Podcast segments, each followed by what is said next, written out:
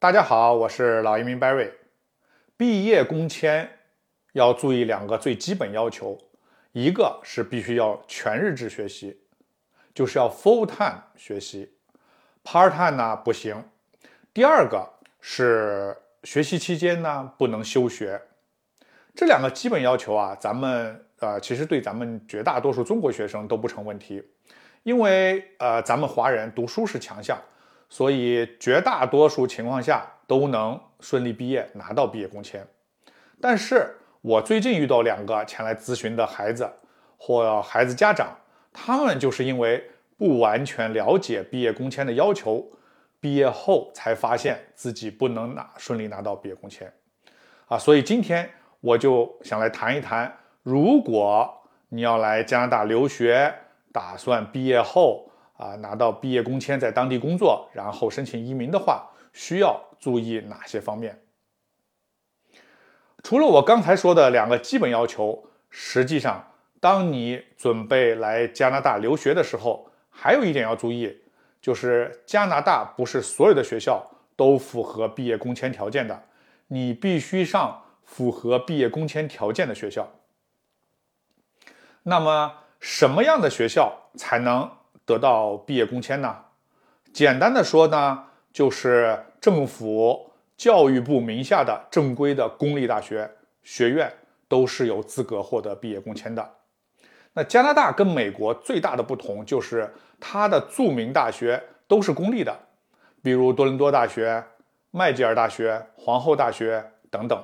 所以你在加拿大看到学校名字带 University 的，基本上可以放心。都是正规的、政府出资的公立的大学啊，不会是野鸡大学。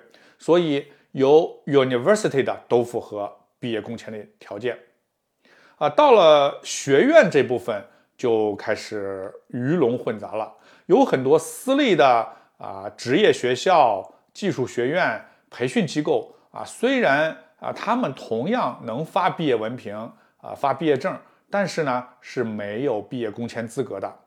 那怎么区分呢？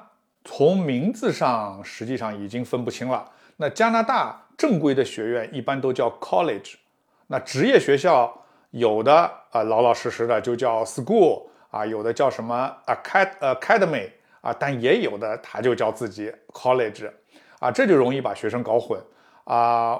呃，我这倒这不是说这些职业学校啊、培训机构水平不好。那事实上，有的职业学校名声很不错的，它的就业率是很高的，啊，但是呢，它并不适合啊咱们那些希望移民的留学生。区分的唯一办法就是去加拿大移民部官网查看有哪些学校可以有毕业工签。Immigration and Citizenship，啊，选择留学 Study。进入 Study 页面以后，选择 Find a School 啊，找学校。啊，这个里边你选择你所在省，比如说安省，啊，所有学校都出来了。我们在这儿下拉菜单，选择全部，所有的学校才都出来了。啊，这个里边你就可以看出啊，比如说多伦多大学，输入多伦多，啊，University of Toronto，啊，多伦多这学校太多了，你看很多。最后一行。如果这边是 no 的话，PGWP 就是毕业工签，就是它不能符合毕业工签。你看这个学校叫 Acad Academy of Applied 啊 Pharmaceutical Science，就是医药应用啊职业学校。你看它是有 DOI 的，就是它可以招留学生，但是它没有毕业工签。我们查一下多伦多大学 University of Toronto。University Toronto，yes，啊，这些学校都有，都是有毕业工签的。一般只要 University，正规的政府的大学都没问题，都是有毕业工签的。啊啊，有个别你要注意啊，它叫 University College 啊，没有。从移民部网站可以看到，有些学校即使有 DOI 号码啊，就是可以招收国际学生，但是并没有毕业工签资格。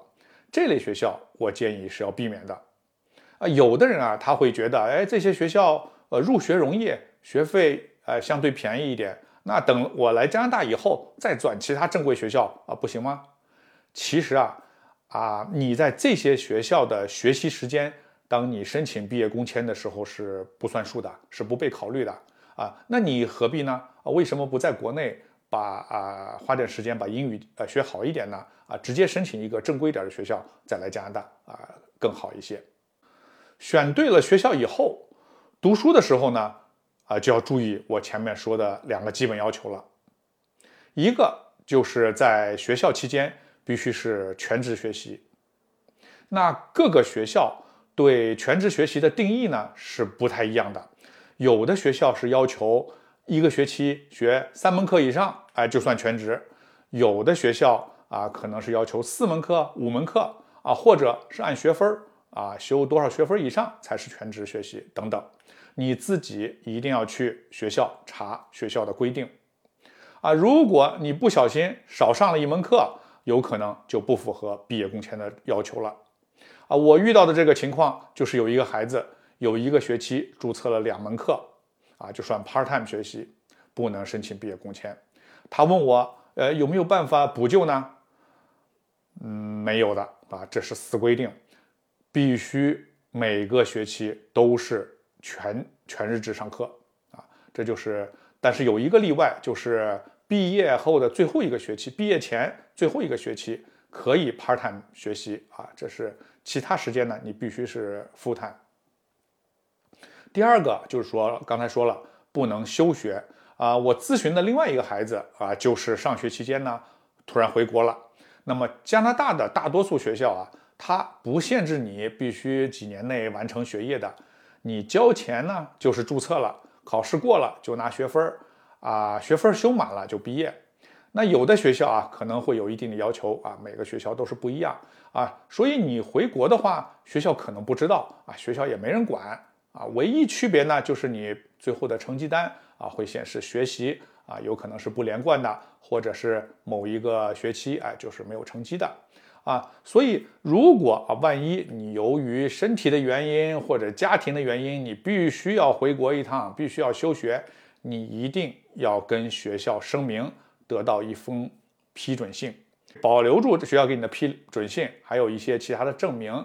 那么以后啊，可以跟移民部解释啊，但是也要注意啊，即使你有学校批准的要求，啊，休学的时间也不能超过一百五十天的，超过了也没有毕业工签啊，这是一个硬的条件。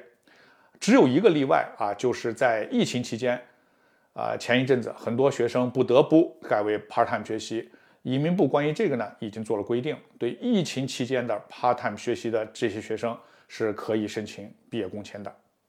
最后还有一点需要提醒，就是要注意你护照和学签的有效期。那不少学习学生啊，他专注学习，忘了自己护照和学签的有效期啊。有些人甚至啊，呃，要找的时候找不着了。啊，也不都都不知道放哪儿了。那如果你护照过期的话，你得先更新护照，因为毕业工签的有效期不能超过护照的有效期啊。但是如果你的学签过期了，就是那张大纸大签过期了，而你这时候已经毕业啊，就更麻烦了啊。这时候你已经不能正常再续学签啊。这时候呢，有两种情况你可以选择啊。第一种情况就是。如果你的学签的有效期过期了不到九十天，你呢依然可以申请毕业工签的啊，但是在申请的时候呢，同时要递交一个恢复学签身份的申请啊。这种情况呢，由于你申请晚了啊，在你交的申请费大约是要额外支付五百加币的申请费的。那么第二种情况就是，当你申请的时候，你的学签的有效期已经过期九十天了啊，超过有效期已经过了九十天了。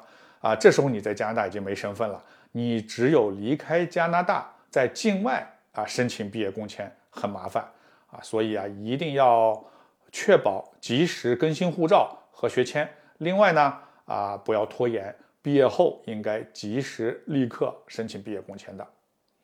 好，那今天的分享就到这里，我是移民顾问老移民 Barry，我在多伦多。如果您对加拿大移民留学有疑问，请联系我，我的微信是四一六八八八七九三零啊，或者是搜索 C N V I S A C N Visa。好，感谢您的收听，我们下期再见。